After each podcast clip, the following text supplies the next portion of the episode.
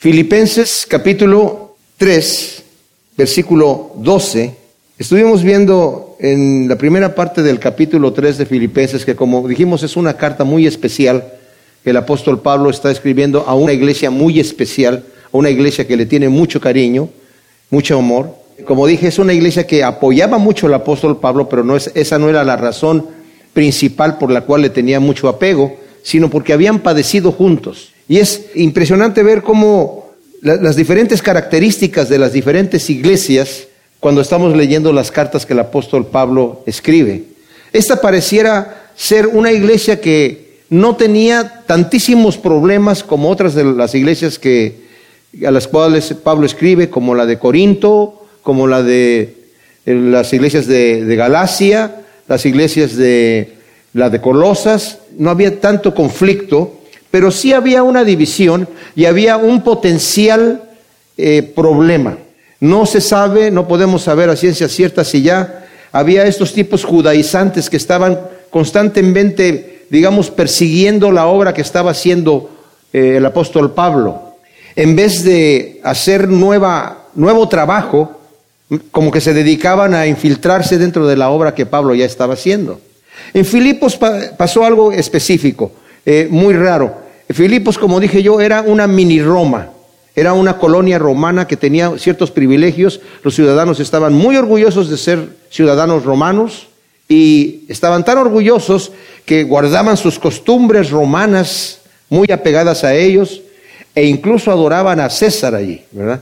Eh, la adoración a César era algo que sucedía en algunas de las, de las ciudades, pero aquí lo tenían como muy apegado. Y por eso cuando el apóstol Pablo empezó a predicar y hubo algún cierto conflicto, lo acusaron de que este hombre está enseñándonos costumbres que a nosotros los romanos no nos es lícito llevar. ¿Qué costumbres? Adorar a otro Dios, ¿verdad? Pero bueno, Pablo, eh, habíamos eh, dicho que en este momento está en la cárcel, en arresto domiciliario en Roma. Pablo, en su tercer viaje misionero, regresó con la ofrenda de todas las iglesias de los gentiles para llevarlas a la iglesia en Jerusalén. Ahí le pidieron que hiciera un favor de ayudar a unos jóvenes llevándolos al templo y pagándoles sus gastos porque había un conflicto entre los cristianos judíos que decían que eh, Pablo andaba predicando que no se había de guardar la ley a los judíos. Pablo no hacía eso, pero a los gentiles sí les decía eso. Pero había una revuelta. El asunto es que tomaron a Pablo ahí en el templo, los judíos que venían a celebrar la misma fiesta que Pablo había ido a celebrar.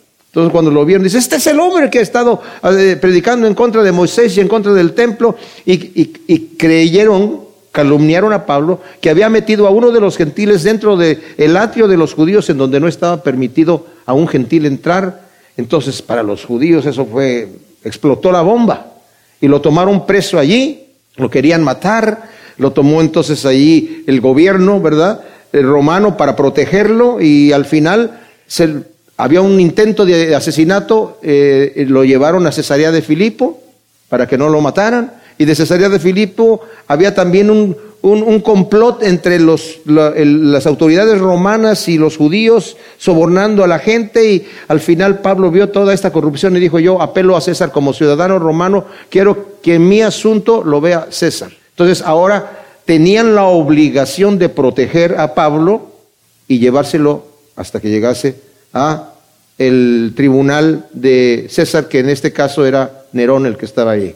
Entonces Pablo está esperando en este momento allí, en Roma. Y ya Filipos, él la, había, la fundó, había muy poquitos judíos allí, tanto que no había ni siquiera una sinagoga, pero dejó fundada una iglesia. Y esa iglesia obviamente se empezó a multiplicar ellos con mucho amor que amaban a Pablo estaban preocupados. Pablo está en la cárcel, ¿qué va a pasar con esto? Porque ahora nuestro líder está allí, el Evangelio, ¿qué va a pasar con el Evangelio? Pablo dice, ¿saben qué? El Señor sabe lo que hace. Y me tiene aquí con un propósito de manera que ahora el Evangelio lo están escuchando los soldados del pretorio. El pretorio era la, guardia personal de, Nerón, que se rotaban con Pablo. Y Pablo, al estar encadenado al soldado, el soldado forzosamente estaba obligado a escuchar todo lo que Pablo decía, cómo oraba, cómo predicaba. Pablo nunca se quedaba callado, ¿verdad? Cómo dictaba las cartas a los que estaban allí, porque escribió varias cartas desde, desde, desde su casa allí en Roma. Tenía la libertad de que lo visitaran. Y muchos de los de la casa de César se convirtieron con el ministerio de Pablo ahí. Entonces Pablo estaba contento. Y dijo, es, más, muchos de los cristianos aquí en Roma tomando valor al ver que yo aún en la cárcel estoy predicando, ellos salieron a predicar en las calles. Y qué bueno, porque eso es lo que yo quería hacer. Y otros queriendo echarme tierra a mí, queriendo añadir a mis cadenas, dice literalmente aquí, predican a Cristo, pero lo hacen por contienda. No importa, dice Pablo. El asunto es que Cristo está siendo predicado y yo estoy contento por eso. Pero en la iglesia parecía que había una división. No sabemos el motivo de la división, pero tal vez ahora, en lo que vamos a estar estudiando, podamos vislumbrar un poquito del posible problema de, de la división. Entonces Pablo ha estado diciéndonos al principio, en el capítulo 3 vimos que una de las cosas que está diciendo es, tienen que guardar el gozo ustedes. El cristianismo, mis amados, es gozo. La religión es pesadumbre. La religión es reglas. La religión es, estar haciendo cosas que la gente dice, yo no quiero estar allí, no me hables de religión. Por eso la gente cuando uno a veces se acerca queriendo hablarle de Cristo, no, no, no, no, ¿sabes qué? No me hables de eso ahorita. Ya cuando esté viejito y me esté muriendo, ahí me hablas de Dios, porque yo quiero vivir la vida. Pues ¿qué crees que Cristo quiere? Cristo dice, yo quiero que tengan vida, pero que tengan vida en abundancia. No, pero es que yo quiero, quiero disfrutar. Dice la Escritura que en la presencia de Él hay plenitud de gozo y delicias a su diestra para siempre. O sea, Dios no te ha llamado al golpe de pecho, al caminar de rodillas, no te ha llamado a tener ese tipo de, de, una religión que es más bien como una carga. De manera que, ay, le tengo que entregar su ración a Dios de rezos y de cosas y de prácticas y cosas así, porque, o una lista larga de las cosas que yo no puedo hacer o que tengo que hacer. No, es gozo y paz en el Espíritu Santo. Pero venían unos tipos imponiendo la, eh, la, ley del Antiguo Testamento que fue dada a Israel como un modelo, con ciertos rituales que eran ejemplo de lo que se iba a cumplir en Cristo. Pero además los judíos le añadieron a eso ciertas tradiciones como para exagerar eso, de manera que eran unas cargas que eran tremendas y no las podía llevar nadie. Tanto así que Pedro dijo, ¿por qué les vamos a imponer a los gentiles cargas que ni nosotros ni nuestros padres hemos podido llevar? La ley no fue dada tanto como para que la gente se la cumpliera perfectamente bien y dijera, yo la cumplí perfectamente bien, Señor, ahora me debes el reino de Dios. Dame una estrellita de buena conducta, por favor. No, la ley estaba puesta y dice el apóstol Pablo, fue nuestro ayo que nos llevó a Cristo. La ley es santa. Pero nosotros como seres carnales no podemos cumplir la ley. Nunca la pudimos cumplir. Y Pablo, que era un fariseo fanático, aferrado a la ley, que incluso dijo, en cuanto a la ley yo era irreprensible, lo dijo anteriormente. Él mismo dice en Romanos, yo queriendo hacer el bien, vi que hacía el mal. Yo me estaba deleitando en la ley de Dios, pero encontré otra ley en mis miembros que me llevaba cautivo a la ley del pecado y de la muerte. Entonces, queriendo yo hacer el bien, me encontraba haciendo el mal a pesar de que yo era, en cuanto a la ley, intachable. Si este hombre con ese calibre, que quería ser religioso, beato, completamente entregado, con toda la fuerza, no podía cumplir la ley, pues ¿quién más la iba a cumplir? Y dice, guardaos de los perros, guardaos de los malos obreros, guardados de los mutiladores, nos dijo en el versículo 2 de este capítulo 3, que eran estos hombres que querían imponer todas estas cosas legales a los gentiles, de manera que en Hechos eh, 15.1, como lo platiqué la vez pasada, llegaron y les dijeron a la gente, venían y le decían a la iglesia, si ustedes no guardan la ley de Moisés y los varones no se circuncidas, no pueden ser salvos. Y Pablo dijo, ¿qué es esto? ¿Qué evangelio es este? Ese no es el evangelio. Porque Pablo recibió el evangelio de gracia de parte del Señor. Ahora, Pablo, cuando termina esta sección que nosotros vimos anteriormente, porque él cuando dice, por ejemplo, si alguien tiene confianza en cuanto a la carne, o sea, en cuanto a vivir religiosamente, en cuanto a los derechos de ser judío, en cuanto a, guardar todas las tradiciones y todo el asunto, dice, yo tengo más. Y dice, circuncidado al octavo día, que era como estaba dicho allí del linaje de Israel, no, sé, no, no, fui un gentil que me convertí, soy de, la, de la tribu de Benjamín, o sea, de donde viene el primer rey de Israel, hebreo de hebreos en cuanto a la ley, fariseo, de los más estrictos religiosos, la secta de los fariseos. O sea, en cuanto a la ley, fariseo. En cuanto a celo, perseguidor de la iglesia, o sea, yo hasta me metí las manos para aquellos que estaban, que yo veía que no estaban guardando la ley, esos hay que hacerlos blasfemar de ese camino que tienen allí, no sé qué, religión de caricatura tienen, pero y los hacía blasfemar. Y si no, los metía en la cárcel. O sea, él, era un hombre que metía las manos en el asunto. Dice, y en cuanto a la justicia, que es la ley? Irreprensible. Pero cuántas cosas, irreprensible. Cuántas cosas eran para mí ganancia, las tomé por basura.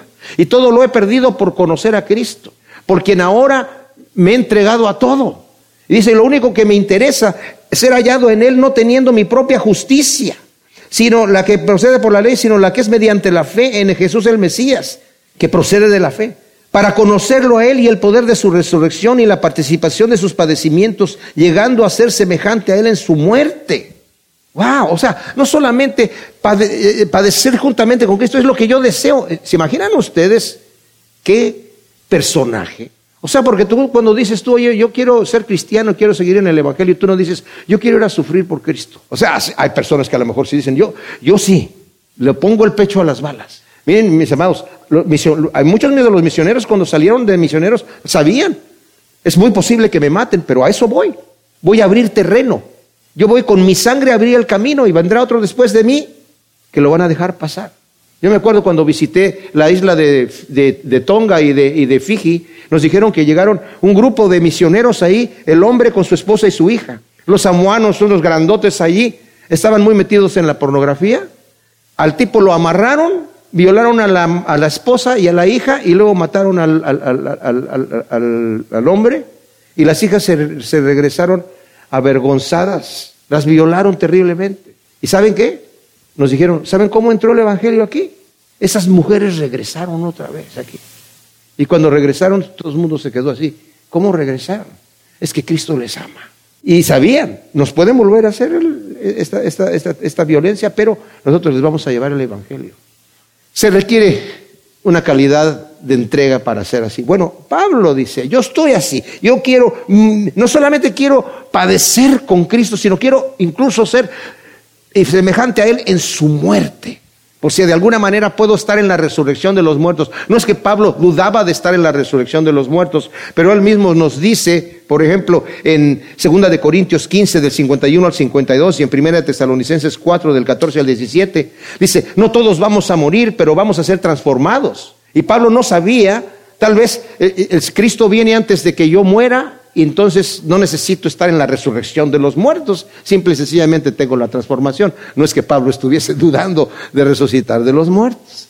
Pero esto que Pablo acaba de decir, mis amados, pudiera ser algo que pueda deprimir a los demás cristianos, a decir, no, pues si, si ese Pablo es así, yo qué, cómo, voy a llegar yo al calibre de un hombre así? Yo, yo a lo mejor ni siquiera soy cristiano.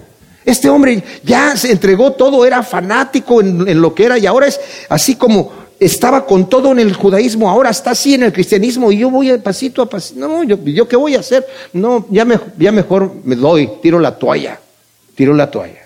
Miren mis hermanos, a veces, no sé si ustedes han escuchado y nosotros lo podemos incluso recordar cuando éramos niños, ¿verdad? Que los niños empiezan a decir, no, que mi papá puede más que tu papá y que no sé qué, y mi mamá más que la tu mamá, y, y que, no, este, no, yo puedo brincar de aquí para allá. A veces al ver casi, yo la puedo brincar. ¿eh? Sobre todo cuando uno está escuchando niños que ellos no se dan cuenta que uno los está escuchando. ¿Verdad? No, como un niño decía, no, ¿sabes qué puedo hacer? Yo puedo agarrar la, la pelota, este, batearla, tirar el bat y correr y cacharla antes de que caiga en la tierra. Y el otro, no, pues yo la puedo incluso tirar y correr y después batearla y después recogerla, lo que sea. Y pareciera que Pablo está hablando así aquí. ¿Estará exagerando Pablo? ¿Estará diciendo algo que los demás van a decir, no, pues nosotros, ¿cuándo vamos a llegar a ese calibre? Entonces yo creo que Pablo se da cuenta de eso. Y dice inmediatamente en el capítulo, en el versículo 12, no que lo haya alcanzado ya ni que ya esté perfeccionado sino que prosigo por si logro aferrar aquello por lo cual fui también aferrado por el Mesías. Hermanos, yo mismo no considero haberlo alcanzado. ¡Wow! Yo creo que en ese momento, mis amados, si algunos de los filipenses ya habían estado infectados con estos legalistas que llegaban y decían, la fe en Cristo no es suficiente, tienes que añadirle todas estas cosas para ser un cristiano perfecto, ¿eh? Porque saben que eso es el legalismo. El legalismo añade y destruye, porque añade a lo que ya es perfecto. O sea, en otras palabras están diciendo, no es suficiente lo que Cristo hizo por ti. Ahora tú tienes que estar y cumplir todas estas reglas. Yo me acuerdo que el pastor Chuck Smith, cuando estaba en la escuela, en la universidad, sabían que él era, él era cristiano y su maestro de ética le dijo a todos los alumnos, quiero que escriban en un papel todas las cosas que pueden y no pueden hacer de acuerdo a, la ética de cada uno de ustedes y pensaron, no, pues este que es cristiano va a llegar con una listota así de las, todas las cosas que no puede hacer, ¿verdad? Porque pues es cristiano. Y llegó con el versículo que es, todo me es lícito, pero no todo me conviene. Eso fue lo único que puso. Entonces, el cristianismo es libertad. Como dice incluso Santiago, para que andemos en la perfecta ley de la libertad, pero no libertinaje. No es como algunos creen o como Pablo incluso lo dice en Romanos 6.1. Ah, entonces, si eh, donde abundó el pecado, sobreabundó la gracia, entonces perseveraremos en el pecado para que la gracia abunde. De ninguna manera, dice Pablo, porque si tú dices que has muerto al pecado, ¿cómo puedes estar vivo en él? Entonces no estás muerto. Porque si vives en el pecado, no has muerto al pecado. Si tú dices que eres cristiano y no vives como cristiano, te estás contradiciendo a ti mismo. Y vamos a ver aquí, mis amados, la diferencia de no obras para ganarse la salvación, pero obras que manifiestan que yo ya soy salvo, que voy camino a la salvación. No sé si me explico. Mi comportamiento va a dejar ver qué clase de árbol soy yo. Cuando, cuando el Señor nos dice que cuidado de los falsos maestros, que es algo que vamos a ver ahora, dice, vean qué frutos tienen, porque no se recogen frutos de los espinos. Por sus frutos los conoceréis. Pero no solamente para estar mirando hacia allá, es para mirarme en el espejo. ¿Qué frutos tengo yo? Dice Calvino, ¿quieres estar seguro que eres un elegido de Dios? Ve tu vida, ¿cómo vives? Pablo lo dice de otra manera. Dice, asegúrate que estás en la fe o no. ¿Cómo vives? el que vive de acuerdo, de acuerdo a la carne morirá y el que vive de acuerdo al Espíritu vivirá. Pero nosotros no vivimos conforme a la carne porque el Espíritu de Dios está en nosotros, a menos que el Espíritu de Dios entonces va a estar viviendo en la carne. Entonces, eres de esos que crees que son cristianos. Señor, Señor, que no. No, eres un hacedor de maldad. El Espíritu de Dios nunca te transformó. No fuiste una persona, no fuiste regenerado, no naciste de nuevo. Te llamabas cristiano, ibas a la iglesia, hacías milagros, hacías señales, hacías muchas cosas. Andabas predicando, pero vivías una vida doble. Y ese es el tema que va a hablar aquí también. Pero Pablo tiene un tema especial aquí. Mis amados, no es que yo ya llegué. Yo, yo, yo estoy luchando. Soy también un peregrino en el camino de la santificación. Estoy de paso. No lo he alcanzado. Estoy justamente con ustedes. Vamos paso a paso. Vamos de gloria en gloria, dice la Escritura. ¿Qué quiere decir eso? Que el Señor nos va llevando así. la conversión al cristianismo no es instantánea. Hay cosas que el Señor quita inmediatamente.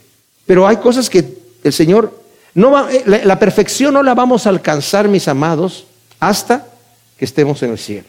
Es más, dice aquí, versículo 13, hermanos mismos, yo mismo no considero haberlo alcanzado, pero, pero una cosa hago, olvidando las cosas que están atrás, me extiendo a las que están adelante. O sea, me voy a regresar al versículo 12 nuevamente. No que ya yo lo haya alcanzado, ni que ya esté perfeccionado. O sea, yo no soy un hombre perfecto. No soy un hombre perfecto. Y yo creo que eso ha de haber dado aliento a muchas de las personas que tal vez, como dije yo, una de las razones que había esta, esta división era por causa de que a lo mejor algunas de estas dos mujeres que están aquí, eh, Bodia y Sintique, que están en el versículo 2 del capítulo 4, que estaban en conflicto, a lo mejor alguna de ellas estaba siendo infectada por estos legalistas y estaba metiendo una doctrina de legalismo en la iglesia y había un partido ya legalista dentro de la iglesia. Podía ser eso, porque está la advertencia aquí, cuídense de estos hombres. Y tal vez había algunos cristianos que estaban, eh, bueno, pues yo nunca voy a, fui a la casa de fulano de tal y me dijeron, si quieres ser realmente un cristiano, tienes que hacer esto y esto y esto y esto. No, pues ¿cuándo voy a llegar? Jamás. Mis amados, les voy a decir una cosa con todo mi corazón. Si yo les doy la impresión de que yo ya he llegado, estoy, eh, perdónenme si es que he dado esa impresión. Cuando les digo que si ustedes conocieran quién soy yo, no estarían aquí escuchándome, no se lo estoy diciendo en broma. y porque yo la primera vez que lo dije, Si ustedes realmente conocieran quién soy yo, no estarían aquí escuchándome. Vi la cara de muchos así como, ¿qué, qué está haciendo este hombre? ¿Qué será? ¿Quién es? No nos engañemos. Todos somos así. ¿Verdad? Si yo conociera el corazón íntimo de cada uno de ustedes, a lo mejor digo, ¿para qué les predico? El asunto es que aquí lo que Pablo está diciendo, yo, yo no lo he alcanzado, pero que una cosa hago. ¿Qué es lo que hace Pablo? Y eso es importante. Olvido lo que está atrás. Olvido lo que está atrás y prosigo a lo que está adelante. Eso es importante. Porque el diablo quiere que nosotros regresemos al, bote de basura en donde están nuestros antiguos pecados y estemos ahí. El Señor me dice, mira, ven, ven conmigo, vamos. Sí, Señor, pero déjame revisar. es que esto que... Y el diablo está ahí conmigo. Sí, mira lo que está aquí. Y el Señor me dice, deja, eso atrás. Yo ya morí por eso, déjalo. Pero, pero, eso es que fue hace rato, no importa. Que es que fue, Señor, deja lo que está atrás. Y tampoco mires adelante al fútbol. ¿y, ¿y cuándo voy a llegar? No, no, no. El, cristianismo es el presente, ahorita, en este momento, hoy, hoy. Esto es lo que toca la eternidad. Esto es lo que me toca a mí con la eternidad. No es el pasado ni el futuro, es aquí. Y dice el Señor, no te afanes por lo que vas, por el día de mañana, porque el día de mañana va a traer su propio afán. El último versículo del capítulo 6 de Mateo. Dice, no te afanes. Dice, ni siquiera por lo que vas a comer o por lo que vas a vestir, pero no te afanes ni siquiera por los problemas que en este momento tienen. Miren, yo soy una persona que me afano fácilmente y me preocupo. Y soy una persona muy tensa. Pero ¿qué es preocuparse? Pre quiere decir antes. Me ocupo antes de tiempo. Y ya cuando llego al problema, veo, ah, ¿para qué me preocupé? Y el Señor me dice, exactamente, ¿verdad? Por nada estéis afanosos sino sean conocidas tus peticiones delante de Dios con toda oración y ruego, y la paz de Dios que sobrepasa todo entendimiento va a gobernar nuestros corazones en Cristo Jesús. Lo vamos a ver cuando entremos en el capítulo 4. ¿verdad? O sea, el Señor te dice, mira, en este momento solamente mírame a mí, tómame de la mano y juntos vamos a caminar. Y si estás en el, en el valle de sombra de muerte, no temas mal alguno, porque yo estoy contigo. Y aunque tú no me ves, ahí está mi vara y mi callado, y si está mi vara y mi callado, te tienen que infundir aliento porque donde está la vara y el callado, el pastor está al otro lado. Para llevarnos en el valle de la sombra de muerte.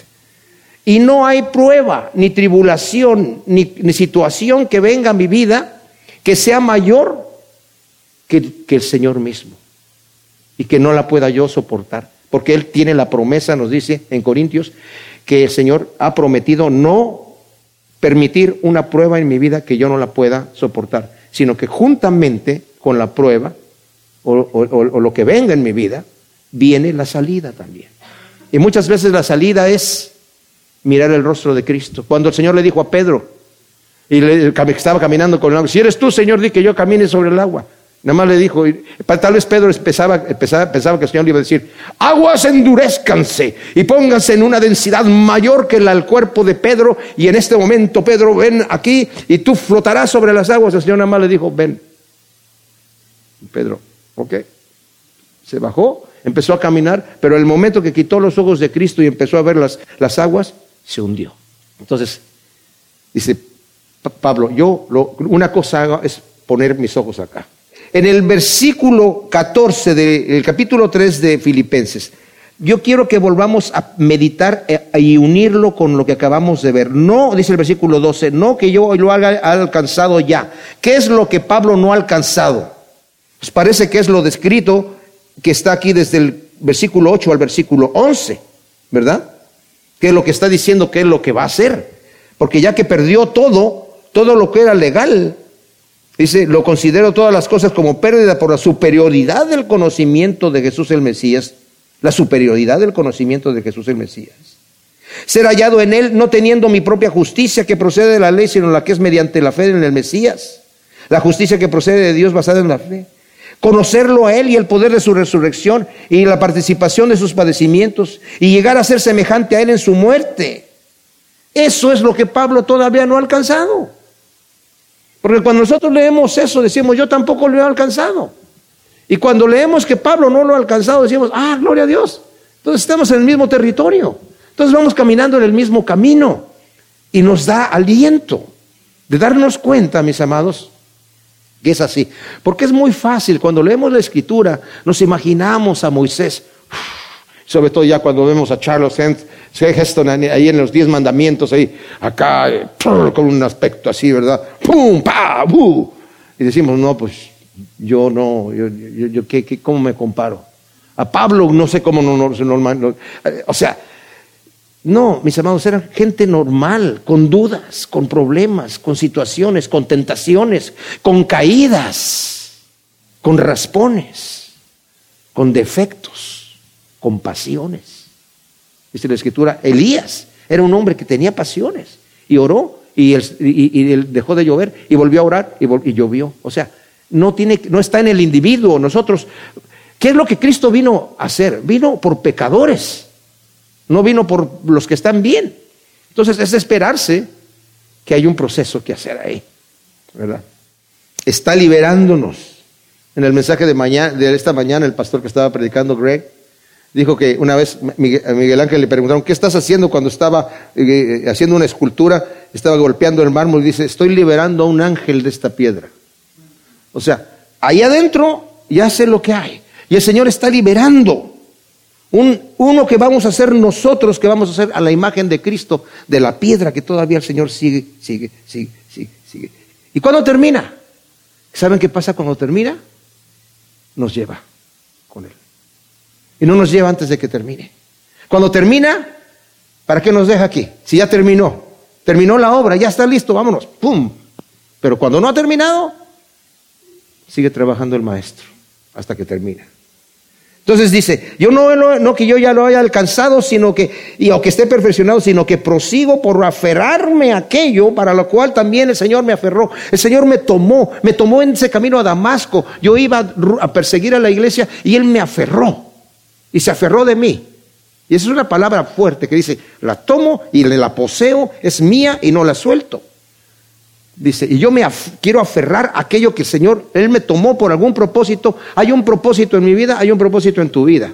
Y Pablo dice, yo quiero ir a proseguir a hacer eso. No quiero estar pensando en los, en los, en los defectos pasados, en los pecados pasados, e irme al tacho de basura, en donde está allí mis pecados, eso ya se quedó atrás. Pero tampoco me voy a reclinar en mis victorias pasadas, porque esa es otra de las cosas, ¿verdad? empezamos a pensar, bueno, las victorias que teníamos y como lo que yo hacía. Y, o podemos empezarnos a deprimir. Ya no soy como era antes, antes hacía estas cosas y ahora ya se me acabó la pila. Lo que dice Pablo, no, no, no, yo ya no pienso en esas cosas, lo que está, lo que está en el pasado está en el pasado. Yo prosigo aquello, a, la meta, al supremo llamamiento del Señor. Prosigo a la meta, a las cosas que están delante del premio del supremo llamamiento del Mesías. Ahora, como dije, es posible dejarse abrumar y considerar lo largo de la carrera. Es que la carrera está muy, muy larga, mirando hacia el futuro. Nunca voy a yo a llegar. Estaba escuchando un... A mí me gustaba correr cuando era niño, mucho, y era muy rápido para correr. Pero una vez entré a, una, eh, ¿cómo se llama? Eh, clase de gimnasia en la escuela y el maestro lo único que hacía es hacernos correr, pero alrededor del campo de fútbol. Y me van a tener que dar siete vueltas corriendo con todas sus fuerzas. Y yo, yo al empezar yo ya estaba así. Y yo, no, siete vueltas con todas mis fuerzas. O sea, no, no es nada más correr, no es trotar. No, más, rápido, más rápido, más rápido. me salí de la clase y dije, este tipo, eh, bueno, es fácil que uno se desanime cuando ve la situación así. Pero yo escuché a un pastor que también le gustaba correr. Dice, yo era bueno para correr de un poste al otro poste. Pero si me hubieran dicho, tienes 24 postes para correr, me doy. Pero si te dicen, Mira, ¿puedes correr hacia el otro poste? Sí, sí. Ya, ya llegué. Ok. ¿Crees que puedes al que sigue? Ok. Ok. ¿Crees que puedes al que sigue? Así es Dios con nosotros, mis amados. Esa es la, intención que el Señor quiere que nosotros tengamos. Y dice Pablo, yo prosigo a la meta, yo continúo, yo no me doy por vencido. Vienen golpes y viene esto. Pablo no dice, ah, yo voy a estar y al final voy a... No, no, no que yo ya lo haya alcanzado, pero no me desanimo, sino prosigo, continúo, continúo al supremo llamamiento del Mesías. Bueno, aquí miren, nada más para que vean un, versículo que está aquí en Hebreos 12.1, dice, después de que nos da en el capítulo 11 toda esta eh, de, héroes de la fe, ¿verdad? Que decimos, pues yo no me comparo con ninguno de los que están ahí. Por la fe Gedeón hizo y por la fe Abraham y por la fe Moisés y por la fe y muchos, uno, uno dice, guau, no, qué barbaridad. Y otros este, eh, fueron perseguidos, angustiados. De. No, yo no, no califico. Pero dice, por lo tanto, dice el versículo 1 del capítulo 12, también nosotros, teniendo alrededor nuestro una tan gran número de testigos, desprendámonos de todo peso y del pecado que nos asedia. Fíjense, ¿qué quiere decir esto? De todo peso. Todo lo que te está impidiendo, porque Pablo en otra ocasión dice, si vas a correr la carrera, quítate todo lo que te impida. No digas, yo quiero correr la carrera, pero la quiero correr con unas botas tejanas. Pues no vas a ganar. Y con un sombrero de mariachi y mis dos pistolas. No vas a ganar. Tienes que irte ligero. Entonces dice Pablo, tienes que pensar como atleta y tienes que ir con lo que necesitas para correr la carrera, pensando como si solamente hubiese sido un premio. Entonces dice, despójate de todo peso y del pecado que nos asedia. ¿Y qué dice aquí Hebreos? Y corramos, dice, con paciencia la carrera que nos es puesta por delante. ¿Se acuerdan de ese cuento de la liebre y de la tortuga? Que la liebre dijo, no, empezó rápido y vio y la tortuga la dejó en el polvo, me, acuesto a descansar aquí, ¿verdad? Esas tortuguitas, la tortuguita venía ahí, pasito a pasito. Y ya sabemos la historia, al final se durmió el conejo y al final la tortuga ahí, poco a poco, llegó a la meta y el conejo no sabía ni dónde estaba. Y aquí lo que está diciendo Pablo es, yo, hay que proseguir a correr la carrera con gozo, hay que continuar, continuar, continuar, día con día, día con día prosigo a la meta. Así que todos los que somos perfectos sintamos esto mismo. Y si algo diferente sientes, también esto te lo revelará el Señor. ¿Qué está diciendo aquí? Lo que acaba de decir Pablo no es que yo ya haya llegado o que ella ya sea perfecto y ahora dice ahora todos los que seamos perfectos, de hecho utiliza la misma palabra. Pero esta palabra tiene muchas connotaciones y lo que aquí significa, significa lo mismo que significa en muchos de los otros textos donde aparece en el Nuevo Testamento. Por ejemplo, ese que dice, seamos niños en la, en la malicia y maduros en la manera de pensar, digo, de, de, ¿verdad? De vivir en el bien, en las cosas del bien. Cuando habla de maduros usa la misma palabra, perfectos. Entonces se lo dice, lo que somos maduros esto pensemos. ¿Qué es esto que tenemos que pensar? Que no tenemos que añadirle todas estas tradiciones a lo que el Señor ya nos ha dado, a su salvación. Mis amados, hemos sido, hemos sido justificados por la muerte de Cristo en la cruz. ¿Quién le puede añadir a eso? Nadie. Ahora, estamos en el proceso de santificación. Y como dije anteriormente, la obediencia no es opcional, pero a la vez descansamos en el poder de Dios que es capaz de llevarnos día con día. Pero cuando fallamos, si estamos fallando cínicamente porque decimos es que ya no importa, yo igual soy salvo y me voy al cielo porque ya la justificación es completa, nos hemos equivocado. No somos cristianos. Pero, si nosotros decimos, bueno, yo no soy perfecto, pero Señor, con tu ayuda le echo ganas, aquí voy, ayúdame y vamos paso a paso, día con día. Vamos, Señor, de la mano. Pum, pum. Dice Pablo, si los que somos maduros sintamos esto. Dice, y si sientes otra cosa, no es que a mí ya me dijeron que yo tengo que hacer esto, es que me dijeron que tengo que añadirle esto. tengo la confianza, dice Pablo, que el Señor te va a revelar la realidad, la verdad, y te va a liberar de eso.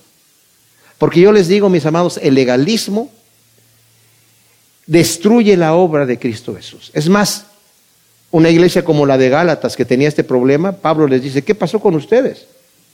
Empezaron bien. ¿Quién los engañó? ¿Quién los enfatuó?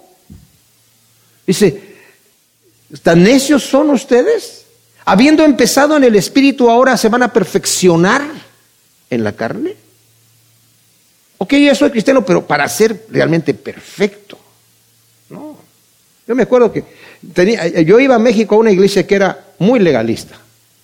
El pastor que se quedó allí era muy legalista.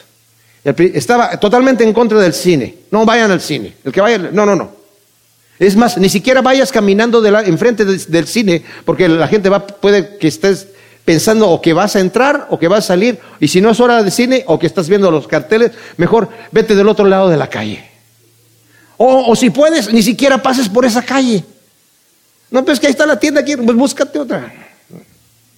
O sea, no vayas al cine. Y el rato, la televisión, no, no, no, la televisión también, la caja del diablo, apagarla. no hay nada bueno ahí, absolutamente nada bueno. Y al rato el radio también, no, es que también el radio. Entonces, teníamos un programa de radio y yo editaba el programa de radio y él predicaba. Entonces, eh, estábamos tratando de sacar un programa de televisión y pasábamos películas de la vida de Jesucristo en ciertas eh, actividades evangelísticas. Entonces yo llamé a todos los líderes y al pastor y le dije, ¿saben qué? Aquí tenemos un problema. Si el cine es pecado, dije yo, ¿sabe qué el cine, lo que es el cine? El cine es, es, es el, no es el teatro mismo, aunque también queríamos rentar uno de los teatros por los cuales no podíamos pasar para pasar la película de la vida de Cristo. Entonces le digo, si eso es pecado, y el cine es pecado, lo que es la película y el proyector en la pantalla, no pasemos más eso, porque la luz no tiene comunión con las tinieblas. No pasemos más la película de la vida de Cristo. Si el radio es pecado, cancelemos el programa de radio que tenemos. Y si la televisión, tampoco la vamos a tener allí. No, pues ¿qué es esto? Yo me acuerdo que como había esa situación de que no se podía ir al cine, llegaron los diez mandamientos a la, ciudad, ¿verdad? Y pues mi esposa y yo, vamos, entramos allí casi con, con una, casi con esos, esos lentes con nariz y bigote, ¿verdad? y estamos allí viendo la, y de repente se oye por ahí, se, abren las, aguas y se, oye por allá un aleluya. Y de repente otro milagro por ahí, gloria a Dios. Y ya cuando, como es una película muy larga, cuando se prendieron las luces, toda la iglesia estaba ahí menos el pastor. Eso no ayuda para nada, mis amados. Y fíjense, en Colosenses más adelante Pablo dice, el versículo, capítulo 2, versículo 6. Por tanto, nadie os juzgue en comida o en bebida o respecto a solemnidades o novilunio o sábados, todo lo cual es sombra de las cosas venideras, pero la realidad es del Mesías. Nadie os prive del galardón deleitándose en su humildad y en la adoración de los ángeles, alardeando por cosas que ha visto, vanamente hinchado por su propia mente carnal, no aferrándose a la cabeza de la cual todo el cuerpo, sustentado y unido por medio de las coyunturas y ligamentos, crece con el crecimiento de Dios. Fíjense, aquí viene lo fuerte. Si habéis muerto con el Mesías a los rudimentos del mundo, ¿por qué? Como si vivieras en el mundo, os sometéis a preceptos como no uses no comas ni toques según mandamientos y doctrinas de hombres, cosas que están todas destinadas a perecer con el uso.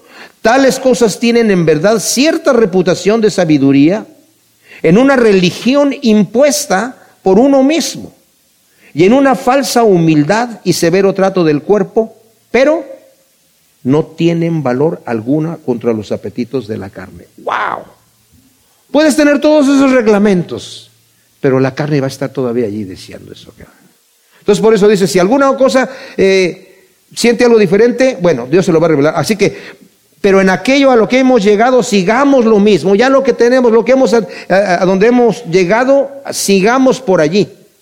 Pero ser imitadores de mí y observad a los que así se conducen según el ejemplo que tenéis en nosotros. Ahora, yo, yo les he dicho, y tal vez equivocadamente, yo no puedo decir como Pablo dice, sed imitadores de mí como yo de Cristo, como lo dice en, en, Corintios 11.1, ¿verdad? Yo no lo puedo decir porque pues, Pablo es, Pablo y yo no soy Pablo, pero Pablo no era, no era, no estaba diciendo imíteme a mí porque yo ya llegué. Él dice, yo no he llegado. Imíteme a mí, ¿en qué? En que yo estoy tratando de imitar a Cristo, en que estoy tratando de seguir a mi maestro, en eso, en el deseo, en el, caminar, el mirarlo a Él, en seguirlo a Él. Así como yo hago, dice, hagan ustedes también. Vamos a imitar todos juntos al Señor. Y luego dice, y observen a los que así se conducen, dice, porque andan muchos de los cuales frecuentemente os decía, y ahora lo digo hasta llorando, son enemigos de la cruz del Mesías, cuyo fin es la perdición y cuyo Dios es su vientre, y su gloria está en la vergüenza, los cuales piensan solo en lo terrenal. Wow, esto es tremendo, mis amados. ¿Quiénes son estos falsos? Pues pueden ser los mismos a los cuales se refiere el versículo 2, los perros los malos obreros, los de la mutilación. Pero son gente que dice, son gente que cuyo, cuyo Dios es el vientre. Bueno, no se está refiriendo tanto a que, en, que su, su, barriga, ¿verdad? O su guata, como dicen en Chile, ¿verdad?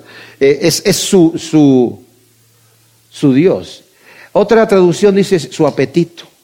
O sea, sus apetitos que tienen. Piensan en lo terrenal. Sus tesoros están aquí en la tierra. Andan diciendo, si tú declaras prosperidad, la puedes tener. Puedes declarar un auto nuevo, puedes declarar una casa nueva, puedes declarar una, una cuenta creciente en el banco. Y si no la tienes es porque no quieres. A mí me ha tocado ir a iglesias así. Estuve en una iglesia así en, en Las Lomas, en México. Y claro, la gente de, hay gente que vive ahí que tiene mucho dinero, pero hay gente al otro lado de un, de un, de donde estábamos, ¿verdad? Era en el terreno, había gente muy, muy pobre, pero asistían a la iglesia y venían los pobres, ahí se predicaba la prosperidad porque el pastor tiene mucho dinero. Pero los pobrecitos que llegaban se ponían sus ropitas mejores que podían para que no dijeran, es que tú no tienes fe, mira nada más. ¿Estás enfermo? Es que no tienes fe. Ya le oraste al Señor. Y en vez de que sea una liberación, se convierte en una carga. Dice, estos son enemigos de la cruz de Cristo, porque Cristo dice, el que quiera venir en pos de mí, niéguese a sí mismo, tome su cruz y síganme. No, no, no, no, no, no.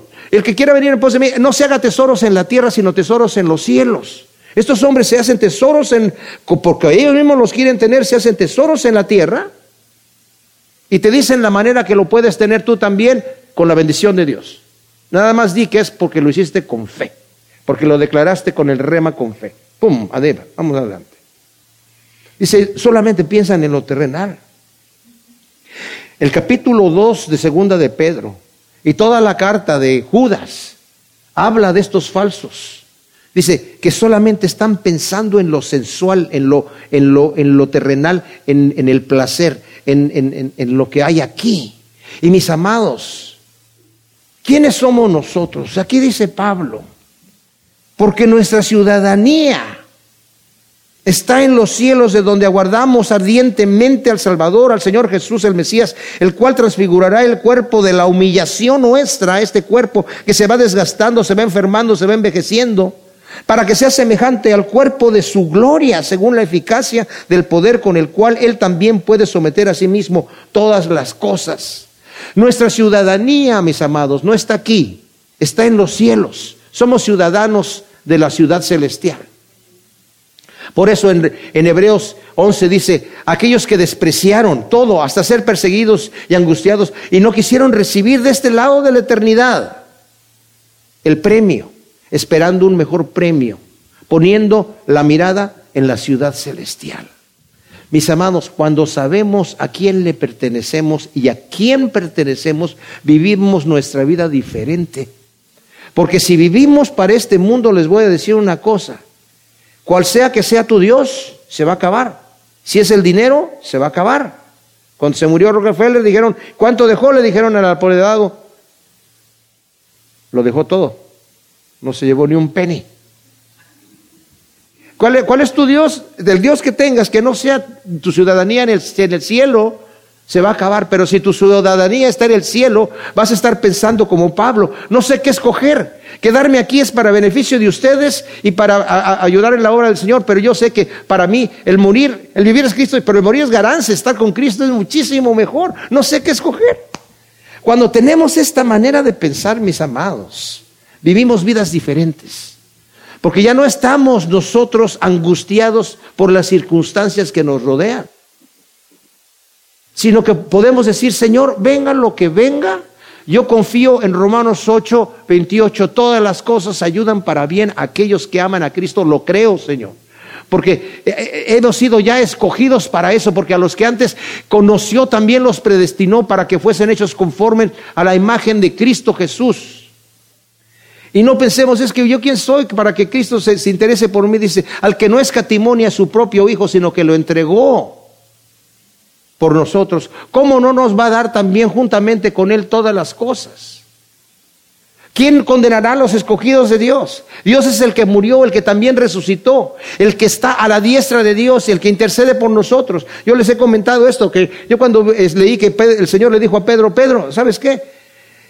Satanás ha perdido, ha perdido la vida, el alma de todos ustedes, mis discípulos. Pero yo estoy orando por ti, Pedro, para que tu fe no falte.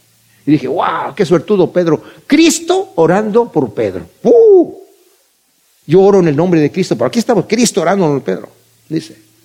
Cristo es el que murió, el que también resucitó, el que está intercediendo, orando por nosotros en el reino de Dios. Así que tenemos la misma suerte que Pedro. Y Él está intercediendo constantemente por nosotros. Mis amados, el caminar este, esta carrera es así. Caemos, nos levantamos, pero el Señor nos dice, eh, no importa, levántate, vamos. No, pero es que, eh, no importa, no importa, no importa, vente, mira, veme a mí, veme a mí, camina, mira, mírame a mí, no mires para allá, mírame a mí, vámonos juntos. Es el que sale por la oveja perdida, es el que recibe al hijo pródigo, es el que tiene un amor terco y no se da por vencido, con ninguno de nosotros. Y debemos de confiar en ese amor terco, fuerte, insistente de Dios y no dejarnos engañar por el enemigo. Vamos a orar. Padre, te damos gracias por tu palabra y ciertamente qué tremendo es cuando vemos cómo tú utilizaste a tu siervo Pablo, Señor, para mostrarnos estas verdades incalculables, que te pedimos que las siembres como semillas en buena tierra en nuestro corazón, para que den su fruto al ciento por uno en el nombre de Cristo Jesús. Amén.